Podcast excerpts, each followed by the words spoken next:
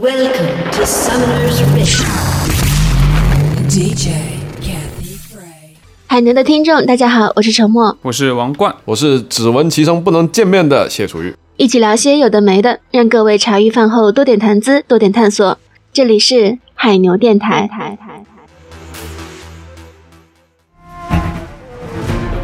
可能是因为他们曾经见到过某种类似的场景，对无法解释不了。然后的话是这样，人类最古老、最强烈的情绪就是恐惧，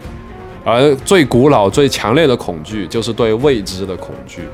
那个拼写之所以难念，就是为了想说明神的名字是不可念出的。对，是人类不可嗯不可念的。年轻的男人是通过征服世界来征服女人的。女人是通过征服男男人来征服世界是吗？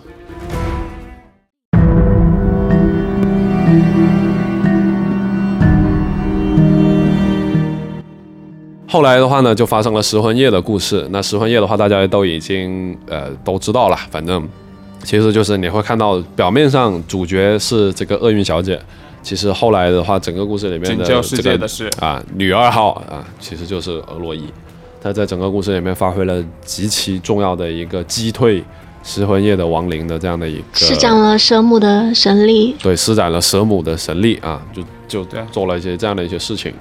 所以大概来讲的话，我们整个俄洛伊大概的一个背景和他的性格传递出来这些东西的话，是嗯差不多是这样的一个情况。对。然后就是我们刚才又说到蛇母的神力，嗯，那么其实蛇母就是我们刚才所说的纳扎卡布洛斯嘛。那么她在我们这个也有叫她胡子女士。对胡子女士，嗯，然后她在那个所有的事件中被不同不停的以不同的称号被对对对。提及的，那尤其是在海盗之名的这个口吻之中，他们有很多奇怪的名字称呼。那为什么就是在海盗这些文化中的话，他们都会相信，就不管是真实信奉。生是真实生活中的话，就是什么北欧海盗啊，嗯。他们都会想象有这样的海兽，包括在一些不同的游戏创作中呢，大家都会想象有这种海中有这种很多触手的这样一种生物。其实你要从科学的角度来讲的话，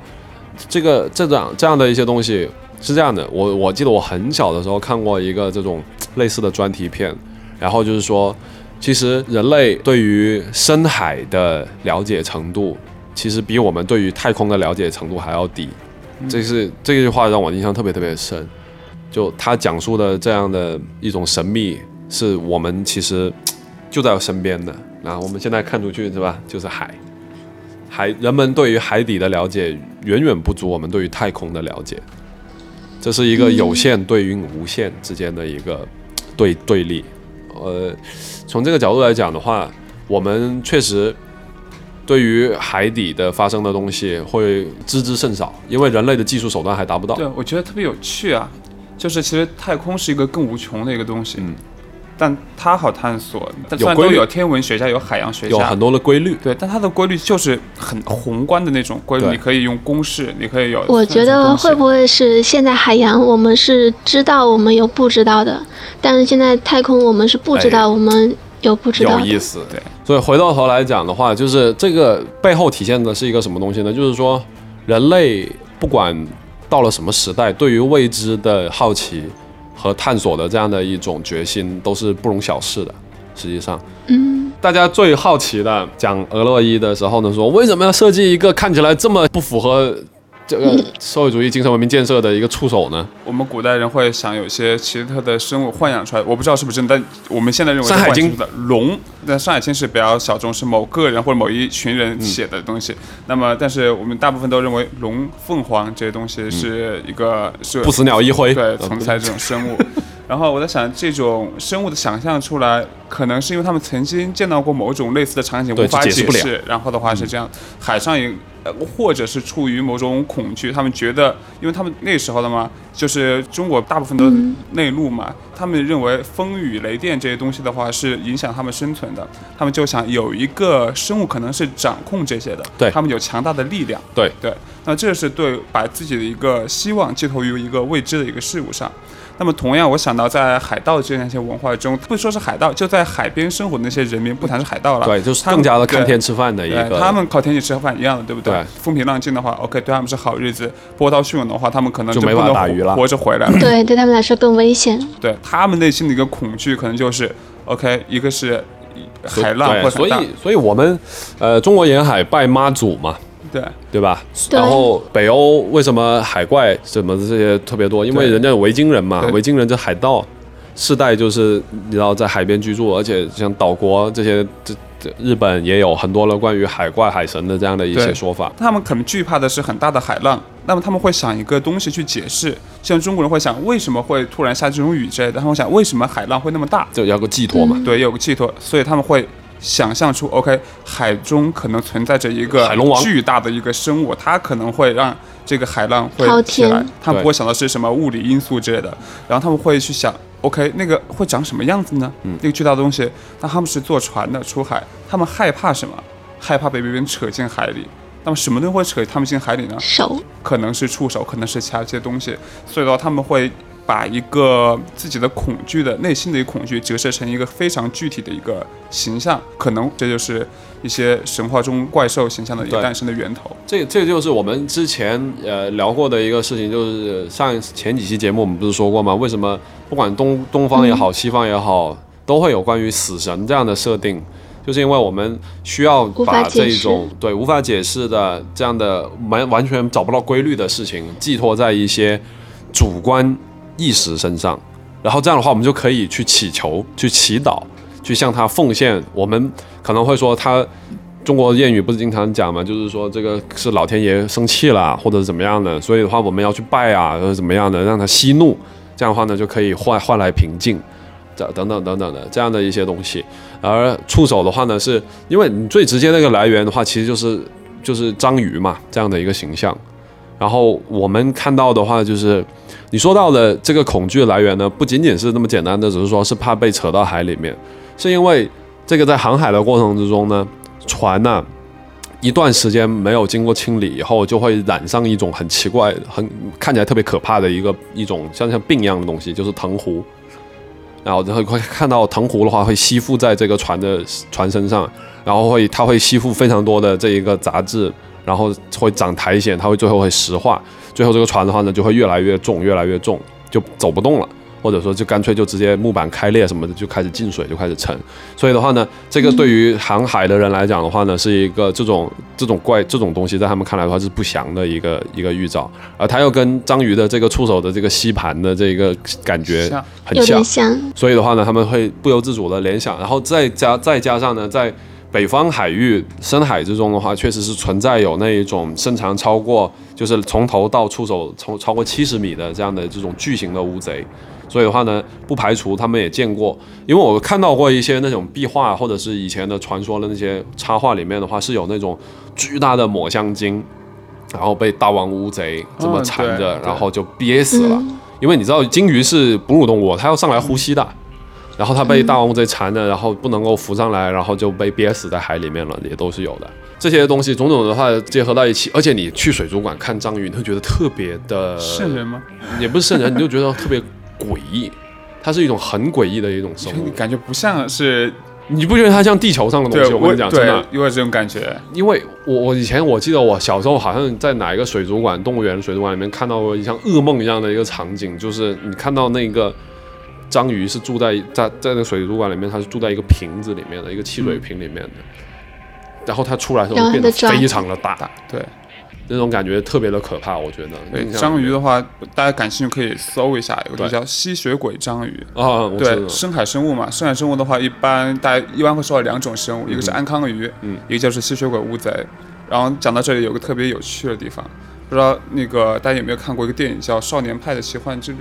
对，少年派我嘛对少年派看过一点看过，少年是大老虎。派其实大家都知道，它有一个特别好玩的地方，也李安世界非常经典的地方，就是他讲的这些故事其实是一个虚拟的，对，对，什么各种动物啊，因为他其实都他是这个派成年以后讲给另外的人对对听的一个然后有很多地方来说它是个虚拟的，就是给了一些暗示的，例如那个山像他母亲的一个形状躺在那之类的。嗯，然后里面有个细节，有一天他望着海底，像做梦一样，那个海的尽头越拉越深，越拉越深。后来出现了一个深海生物，张着个大嘴从他从他的眼前旁边过去，最后他看到那个沉船。然后如果大家感兴趣的话，可以重新去看那个电影的那个部分，那个深海生物长什么样子呢？它的头是安康鱼的头，头上有个灯的那个鱼嘛，然后尾部嗯是吸血鬼章鱼的那个吸盘，它不是一个真实的生物，是把这两种深海生物拼接成的，在暗示 OK 这是 imagination，不是真实的，特别多细节，这样子特别好玩。嗯，厉害啊！这个片子我当时看的时候，我在电影院看，就完全是惊叹于它整个视觉效果。我觉得看完了以后还是觉得还不错，就没有很很仔细的去深的很深入想这些东西，有意思啊！家里面还有书啊，还回去回头再看一看。所以我们回过头来，归根结底要讲一个什么东西呢？就是引入这个很重要的一个东西，就是从二十世纪初开始呢，开始创立，然后到现近些年来，因为种种影视、游戏等等的这个改编，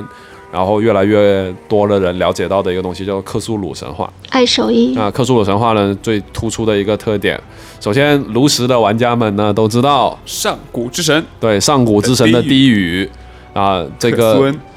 里面有出现了一些东西，什么尤格萨隆啊、克苏恩啊什么的这些东西，但是大家要知道，这些都是呢，都是暴雪参照了这个克苏鲁神话的体系。自己设计的这种上古之神，嗯归根结底的话呢，可以很简单的讲一下它和我们的俄洛伊之间的一种关系，就是说，我们刚才讲了很多关于对于真理啊，对于未知的这样的一些探寻。而洛夫克拉夫特爵士就是克苏鲁神话体系公认的这样的一个奠基人，不说创造者啊，嗯因为他其实自己本身根本没有想过说要把它弄成一个很完整的神话体系，是后人根据他的这些东西的话，把他自己做了一个体系化的一个工作。但他作为奠基人，这是无可争议的。对，所以呢，他的他提出来的核心的关键呢，就是说，人类最古老、最强烈的情绪就是恐惧，而最古老、最强烈的恐惧就是对未知的恐惧。所以这个东西的话，贯穿他的所有的故事里面的一个主题，并且呢，他提出了一个很重要的一个东西，就是说，人类对于未知的世界、未知的知识的探探索和了解，最终会带来灾难。讲到这里，今天呢，我就刚才我们在开录节目之前，我就给王冠看了一个我在知乎上面找到的一篇文章，很有意思。就是那篇文章就说如何评价克苏鲁体系。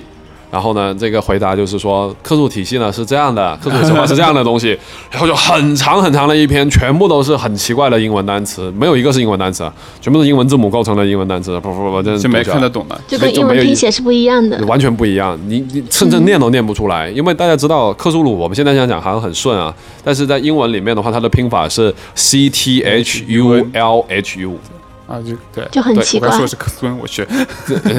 克苏恩就是从这个词里面变出来的呀。然后这个词的话，就是其实洛洛夫克拉夫特就是说，这个词也只是近似，它是形容这个这个神话体系呃这个神话故事里面的一个邪神的名字嘛，但是。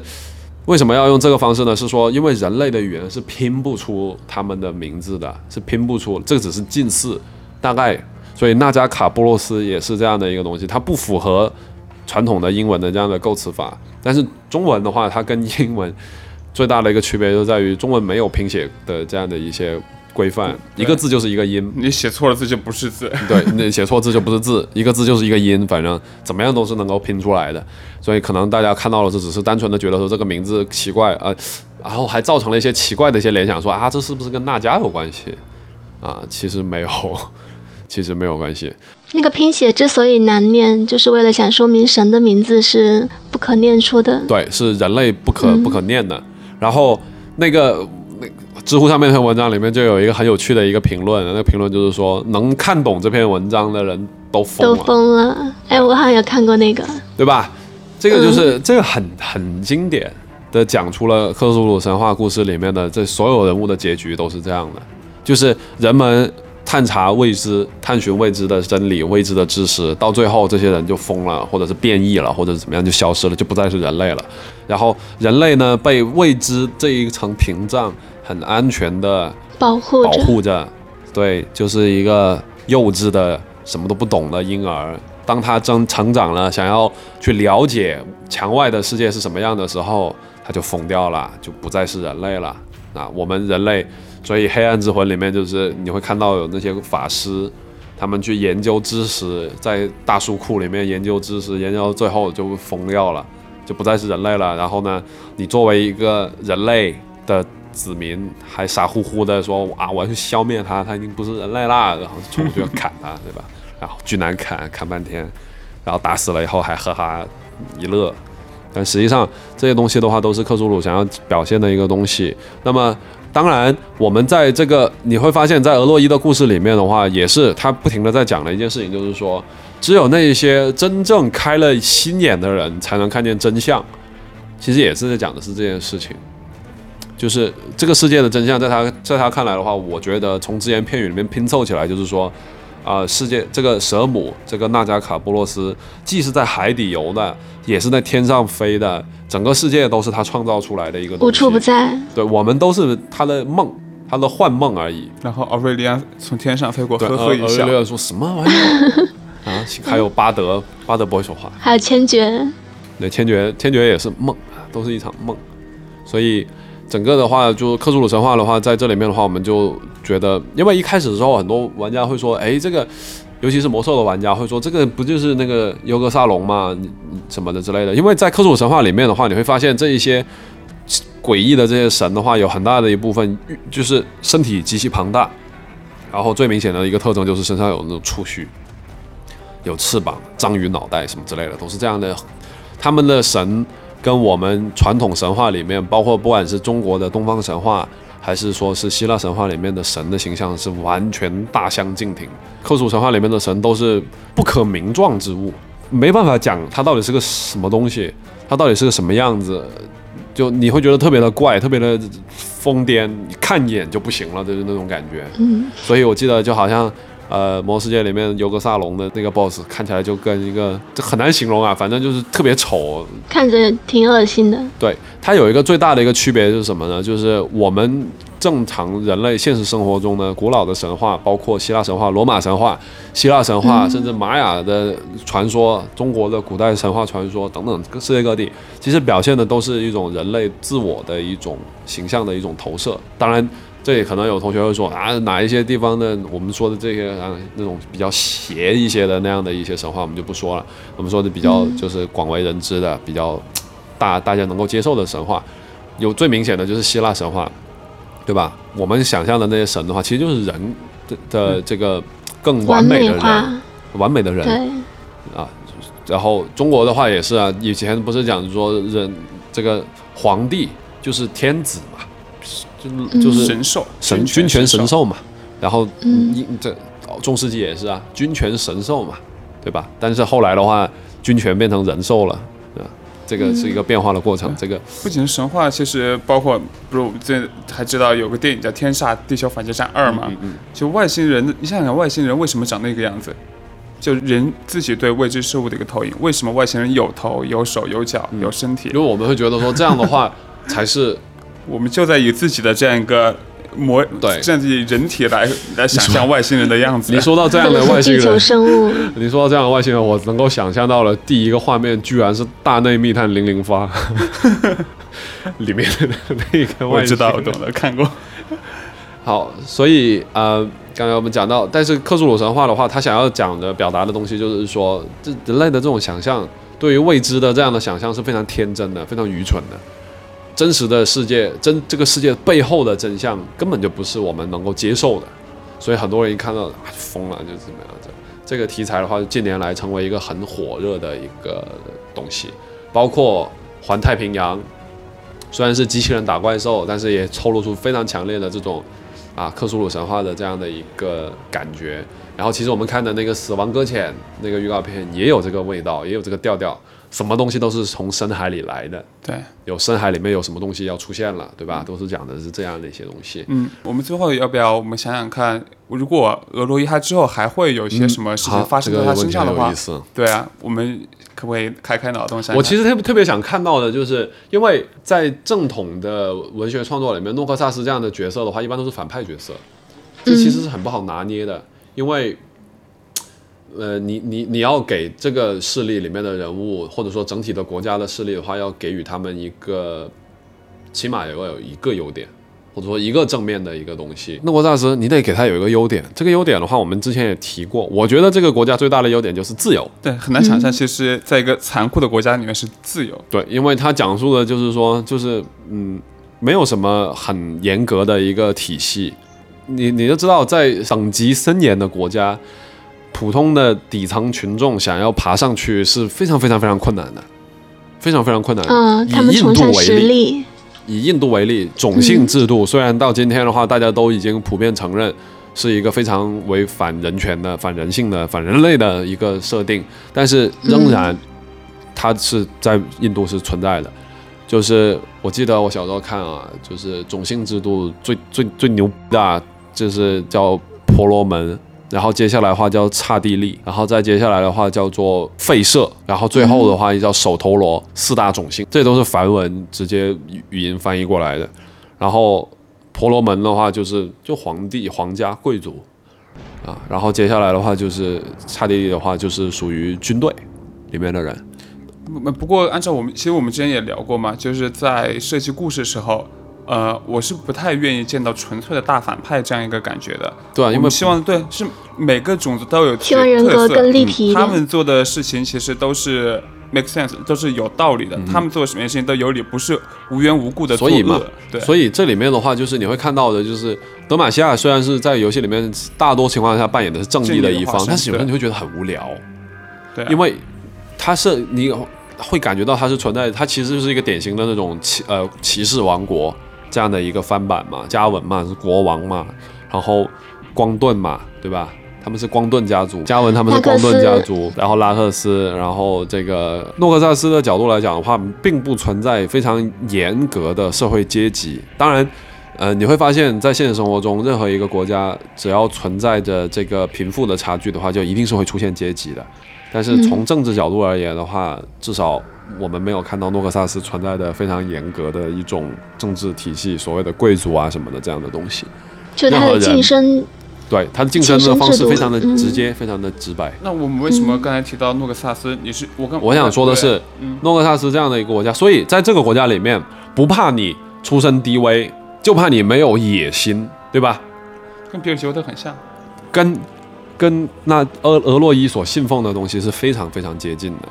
我不怕你出身低微，我不怕你是个流氓、王八蛋、无赖、骗子、地痞、流氓，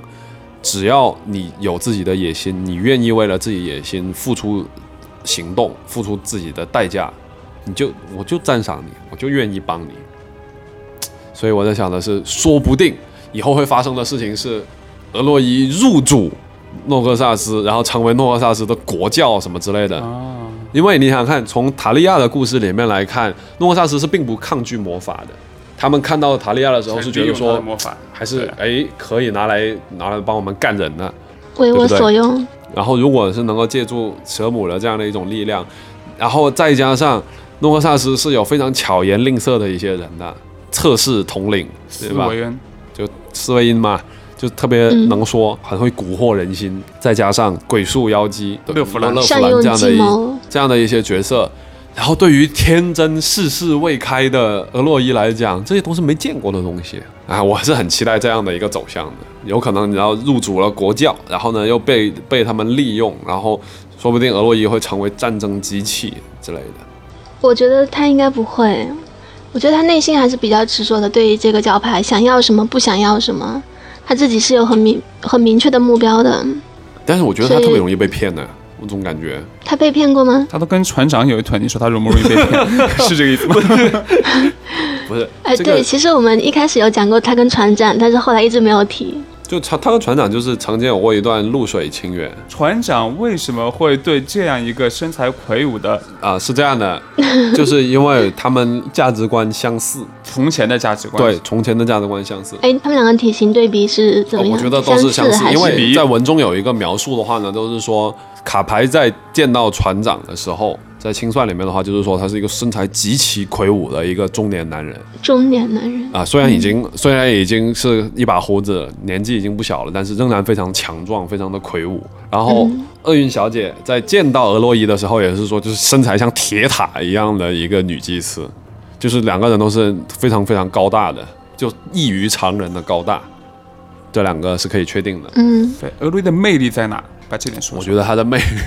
但是因为当时我记得你跟我讲，就是讲他他对船长是有特殊的魅力的。我觉得他的魅力就是恰恰就是在于极度的对于自己的自信，并且充满的是智慧。首先，我这样讲价值观的部分，而洛伊对于自己的想法非常的执着，非常的坚定，但是同时的话，他你他从他的教育里面所体现出来的东西是，他对于其他人并没有严格意义上的一个要求，他只是觉得说，你要相信我这个东西，你不相信我，哦，行，可以，你就不是我要找的人。嗯，我我要找的人是我看中了你的能力，但是呢，我要测试的是你的心诚，心诚不诚。心诚的话呢，就可以就会我就认可你的存在，我也不说你就收入我的教派了，我认可你的心诚存在。则灵。对，如果我不认，然后你没有通过我的试炼的话，你就灰飞烟灭了，就死了拉倒了。嗯，其他的更多的人的话是连能力都没有达到他的预期的这种，他都懒看都不看一眼。这一点为什么和这个海上霸主比呃这个普朗克或者为什么会有共同之处呢？是因为他在他虽然名义上是比尔杰沃特的霸主，但是实际上他手下有非常多的帮派，然后这些帮派的话，平时的话是处于自我管理的一个状态的。有点像春秋战国时期一样的，就是有一个天子周朝作为天子，但底下会有很多的诸侯。平时的时候你们爱干嘛干嘛，我不管。但是我有我我有事情的时候，我要你们干嘛的时候，你们得出人出力出钱，得给我集合到一起来。嗯，这两者之间的话是有非常契合的点的，有自己的追求，我有自己的一个价值判断。大部分的情况下，你不来惹我，你是没有问题的，我可以允许你有自己的这样的一些想法。但是呢，当我对你有需要的时候，我对你提出了一些要求的时候的话，你要满足我的这个条件，否则的话就灰飞烟灭，我就干死你。对啊，这是两个非常强势的人，但同时的话呢，又很散漫，他们都是不拘一格的这样的一个人。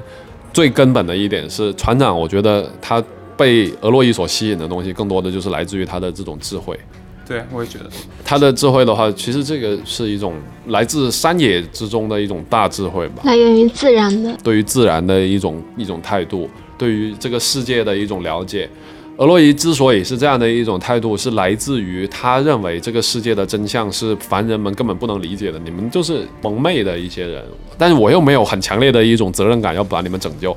你们不懂就不懂就好了，就沉溺就好了，很酷，对，就很酷。我其实觉得那个纳杰卡波洛斯的那个教义挺有道理的，欲望是推动人类前进的动力嘛。是啊，当然有道理了。要不我们入教吧？我们之后就嗯，信要先接受试炼。所以俄洛伊的话呢，对于欲望这件事情的看法呢，其实很多时候的话，你会觉得是其实是蛮透彻的，是看得开的一一个人。嗯他而且他看得开，不是说是那一种我们以前讲的说放下就就可以了，不是，他是对于执着于欲望这件事情本身看得很开，他觉得没有什么不对的，没有什么好错的。世间的法度什么的这些东西都不都不值一提，都是人类对于自己的欲望的一种矫饰。那么这个对于一个无法无天的一个比尔吉沃特的老海盗来讲的话，简直就是简直就是说对，就是这样的。我觉得这个世界也就是这样的。什么对于普朗克来讲，这个世界上什么东西是运转的真理呢？就是武力嘛，谁拳头大听谁的。对，所以他们之间是灵魂伴侣。对，我觉得真的是从这个角度来讲的话，他们两个人是表面上看你好像觉得说哇，火星撞地球，其实叫天雷勾地火。我跟你们讲，这些都是过去的事情了。后来他们两个分开分道扬镳。就是我这就男、男人嘛，老了嘛，野心和征服世界的欲望是会下降的。嗯，从前年轻的男人是通过征服世界来征服女人的，女人是通过征服这种男人来征服世界是吗？对。然后当有一天这个男人对于世界已经失去了欲望了的时候，他就没有办法再征服跟他一样强横的女人了。这是我的结论。就是他们已经不在一条共同前进的路上。我我这张旧船票